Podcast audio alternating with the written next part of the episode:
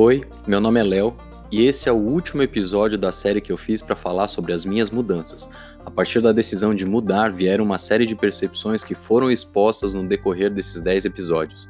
Isso também foi parte do Abra-se, um projeto de meditação que eu e o Diego Bueno desenvolvemos com o intuito de multiplicar a prática da meditação. Bom, como muita gente percebeu e me cobrou, esse episódio saiu muito, muito atrasado.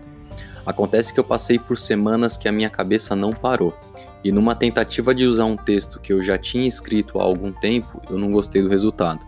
E depois eu tentei fazer um episódio sem roteiro, com o microfone aberto, e foi terrível o resultado. E por fim eu escrevi tudo de novo e cheguei a esse texto que eu apresento agora. Até aqui foram mais de 800 audições executadas desse podcast e é uma satisfação enorme saber que vocês puderam dedicar um pouco do tempo de vocês para mim.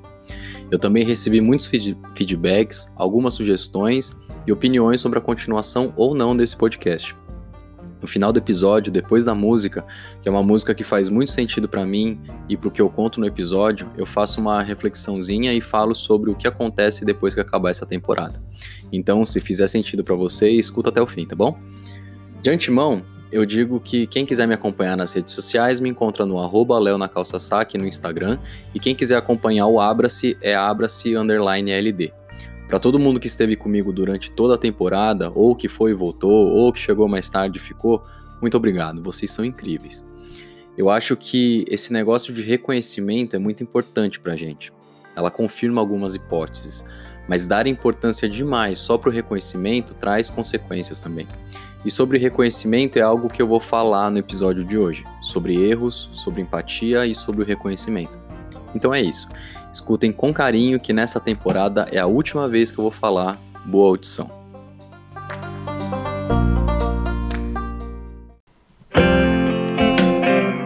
Quando eu comecei a jornada do autoconhecimento, eu confesso que mergulhei nisso com uma crença de que as pessoas imersas no autoconhecimento não erram. Isso porque, de certa forma, eu reprimia o erro. Errar é algo que não era tolerado por mim até pouco tempo. Mas a constância que eu tinha em errar, me manter no erro e ficar no alto flagelo insuportável me fez buscar alguma coisa diferente para mim, para minha vida. Uma parte de mim entendia que errar é humano e que todo mundo erra, mas a outra parte queria me provar que eu não sou todo mundo e que deixar de errar é o que me distanciaria dos meus problemas e que não errando é que eu seria uma pessoa melhor. E existem muitos problemas nessa abordagem, muitos erros.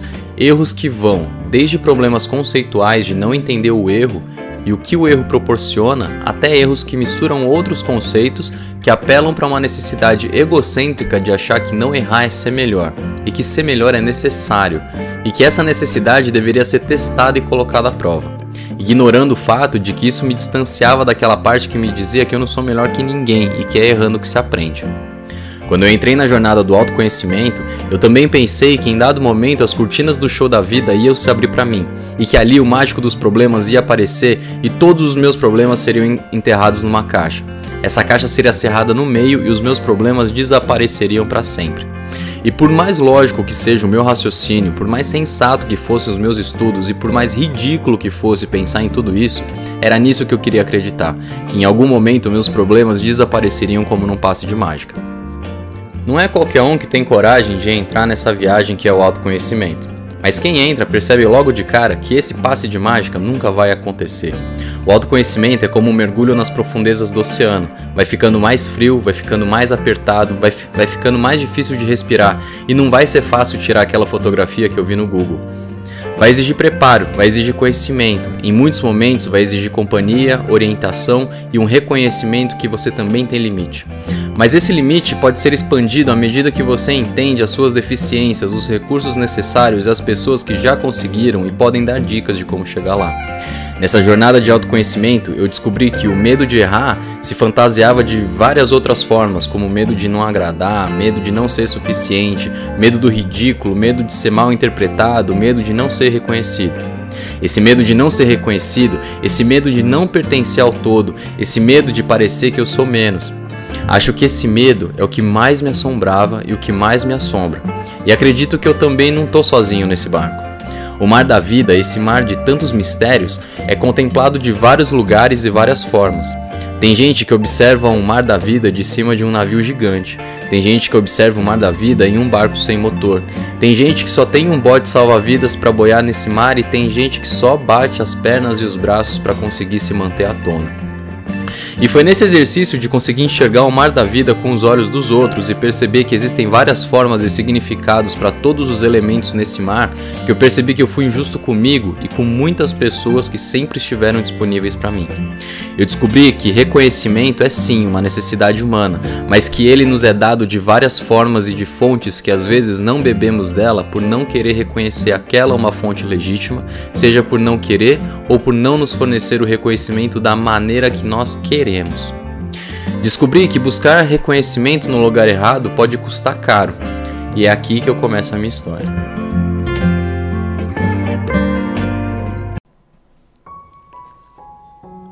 Era um sábado e a gente tinha que apresentar um trabalho baseado no livro O Fantástico Mistério de Feiurinha do Pedro Bandeira. Sabe, eu era muito bom em apresentar trabalhos. Eu tinha facilidade em atividades que precisavam falar em público e eu estava lá há algum tempo. Já devia ter apresentado umas três ou oito vezes o trabalho para os pais e outros alunos que passavam. Até que quem apareceu no stand foi a minha mãe. E como num passe de mágica, eu não sabia mais o que apresentar e toquei a bola pro grupo. O que acontecia que me fazia gelar a espinha com a presença da minha mãe ali? Alguns tempos depois eu fui convidado a contar a minha história em um evento de alunos adiantados do Kumon. Era um público relativamente grande, devia ter umas 500 pessoas me escutando dentro e fora do auditório. E pelo menos duas câmeras estavam apontadas para mim. A câmera que projetava no telão fora do auditório e a do meu pai. O que me assustava, o que me deixava aterrorizado, o que me fazia tremer as pernas, a minha voz e o papel na minha mão, não era a quantidade de pessoas que estavam lá. Era o fato do meu pai e a minha mãe estarem no auditório. A verdade é que eu cresci no meio da cultura japonesa. Frequentava uma escola de fundação japonesa, praticava natação em uma escola com cultura japonesa, frequentei o atletismo em uma associação de cultura japonesa e fiz inúmeros cursos com metodologia japonesa. E dentre a infinidade de valores que a cultura japonesa carrega, eu fui dando significados que foram muito úteis na minha infância, enquanto eu ainda não precisava lidar muito com uma exposição que não fosse controlada, enquanto eu não precisava tomar as minhas próprias decisões. A minha mãe foi extremamente rigorosa na minha criação muito comum entre quem foi criado no meio da cultura japonesa.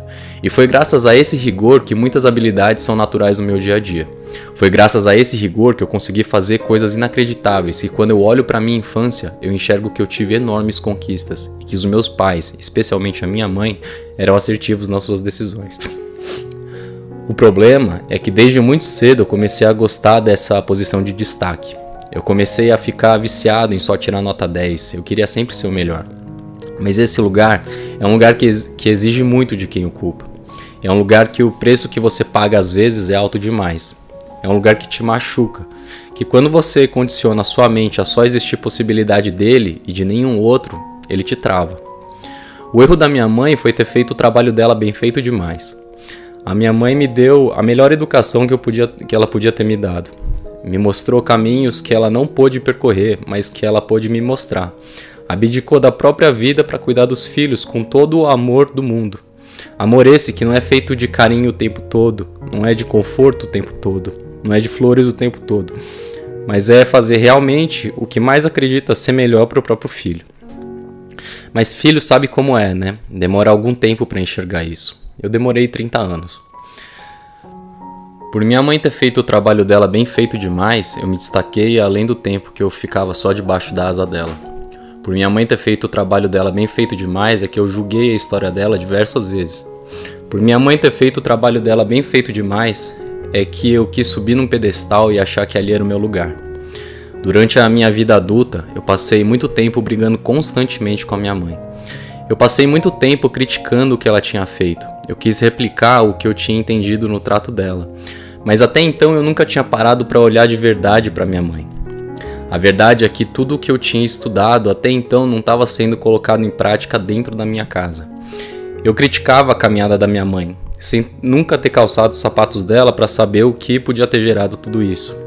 E foi calçando esses sapatos que eu descobri que para tornar a minha caminhada mais leve, ela me deu sapatos mais confortáveis, E talvez por isso eu não consegui entender as dores, os motivos e todas as decisões que ela tomou. A verdade é que eu tive o privilégio de ter uma mãe que abriu mão da vida profissional para cuidar de mim.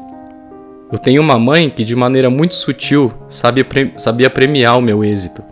Eu tenho uma mãe que teve pouco reconhecimento durante a vida inteira e que por isso não sabia expressar da forma que eu queria todo o reconhecimento dela, mas que ela fez o melhor que ela pôde e de novo ela não foi reconhecida.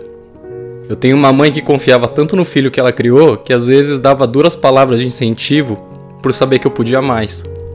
Eu tenho uma mãe que sempre mostrou exemplos de bons valores, que não foram apresentados a ela na própria caminhada, mas que agora ela podia me apresentar. O problema, cara, o problema, o problema é que eu só queria ver problema. O problema é que a cada tentativa legítima de me mostrar o mundo real, eu só enxergava o copo meio vazio.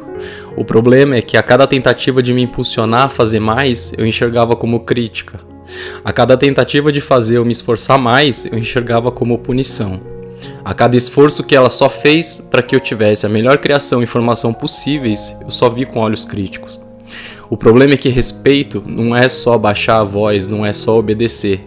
Respeito é saber que tudo que foi feito é legítimo. Respeito é saber que só porque ela fez o melhor dela é que eu não tenho a visão de mundo que ela tem. Respeito é saber que a minha caminhada perto da dela foi só um passeio muito agradável. Respeito é saber que a minha mãe também tem dores e que essas dores que ela tem e que eu nunca tive é que torna tudo o que ela fez digno de ser mais que respeitado, mas admirado. Eu demorei para aprender que toda admiração que eu buscava sempre esteve presente dentro de casa, que foi por uma série de erros meus que ela foi se ofuscando, mas que foi por uma série de acertos que ela se abriu com muito mais facilidade do que o mundo lá fora.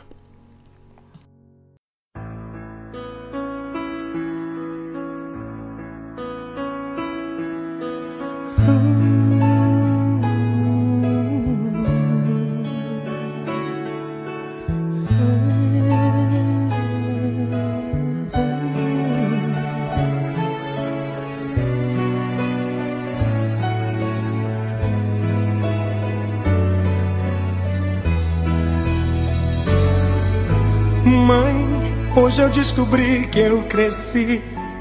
É que de repente eu me vi tão sozinho na estrada. Mãe, hoje eu precisei de você. Eu não sabia o que fazer.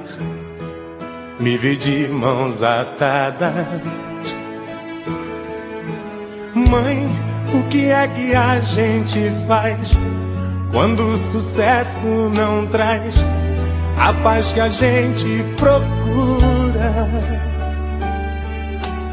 Mãe, hoje aqui sozinho eu rezei. Aqui no meu cantinho eu chorei. E chorando fiz uma jura. Juro que a partir de hoje eu vou fazer meu tempo. Vou ficar mais perto do teu sentimento. Vou ficar mais perto, mãe, do teu amor. Juro não deixar jamais a minha ambição falar tão mais alto que meu coração. Se minha riqueza, mãe, é o teu amor. Mãe, me dá teu colo, mãe. Mulher que adoro, mãe se existo, devo a ti meu respirar. Mãe, tão puro amor de mãe, que às vezes não me vem palavras para expressar. Mãe, pra ti conjugo o verbo amar.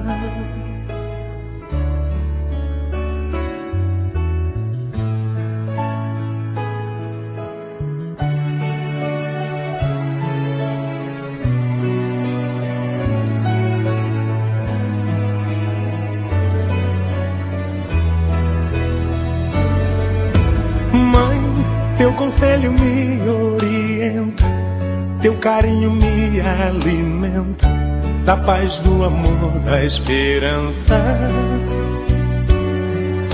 Mãe, Hoje eu sou um homem, eu sei. Mas às vezes que eu chorei, não passei de uma criança. Mãe, o que é que a gente faz quando o sucesso não traz a paz que a gente procura? Mãe, hoje aqui sozinho eu rezei, aqui no meu cantinho eu chorei e chorando fiz uma jura. Juro que a partir de hoje eu vou fazer meu tempo. Vou ficar mais perto do teu sentimento. Vou ficar mais perto, mãe, do teu amor. Não deixar jamais a minha ambição falar tão mais alto que meu coração. Se minha riqueza, mãe, é o teu amor. Mãe, me dá teu colo, mãe. Mulher que adoro, mãe. Se existo, devo a ti meu respirar. Mãe, tão puro amor de mãe. Às vezes não me vem palavras para expressar. Mãe, pra ti conjugo verbo amar.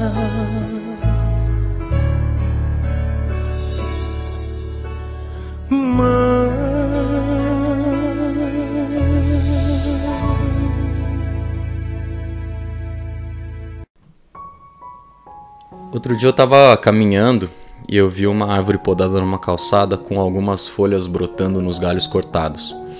E eu vi que até as árvores, quando são podadas, buscam extrair o máximo de suas raízes.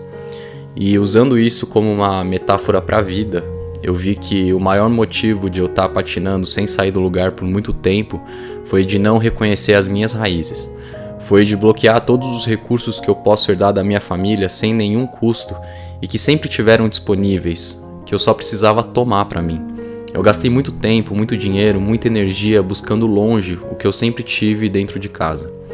Eu já falei em outros episódios que eu tenho uma família incrível e eu tenho o privilégio de dizer que tiveram pessoas antes de mim que trabalharam muito e que me deixaram numa situação extremamente confortável, tão confortável que eu carreguei um comportamento de criança mimada durante muito tempo. E hoje eu sei. No fim das contas, entrar em conflito com a mãe ou o pai é entrar em conflito com si mesmo. Essas pessoas nos deram a vida e fizeram o melhor que podiam. É claro que eles também cometem erros, é claro que eles também sofrem, e é claro que nem sempre você vai concordar com eles. Mas a vida é isso. A vida é um lugar que você não deveria fazer força para se esticar ou se espremer para se encaixar. O que a gente busca na vida muitas vezes está mais perto do que a gente imagina. Essa vida de não ser 8 nem 80, essa vida que dualidade e paradoxo aparecem o tempo todo para complicar, essa vida que não é em nenhuma instância absoluta, que você tem direito de errar, que você tem direito de tentar, que você também pode pensar o que quiser, mas que as consequências disso também são certas. Eu encerro essa temporada dizendo que a vida é isso, é esse mar aberto, com vários tipos de embarcações, onde em alguns lugares chove, em outros faz sol, mas que o tempo se encarrega de levar tudo. Até aqui, o Boa Audição tocou nos altos falantes e, e, fones de ouvido das pessoas mais de 800 vezes, e pelo tempo que todos vocês dedicaram a mim, eu deixo meu profundo agradecimento. Eu queria dizer também que vai ter uma segunda temporada. Eu pensei bastante, mudei o nome de Somente para Viver e Contar, mas eu explico isso tudo na próxima temporada.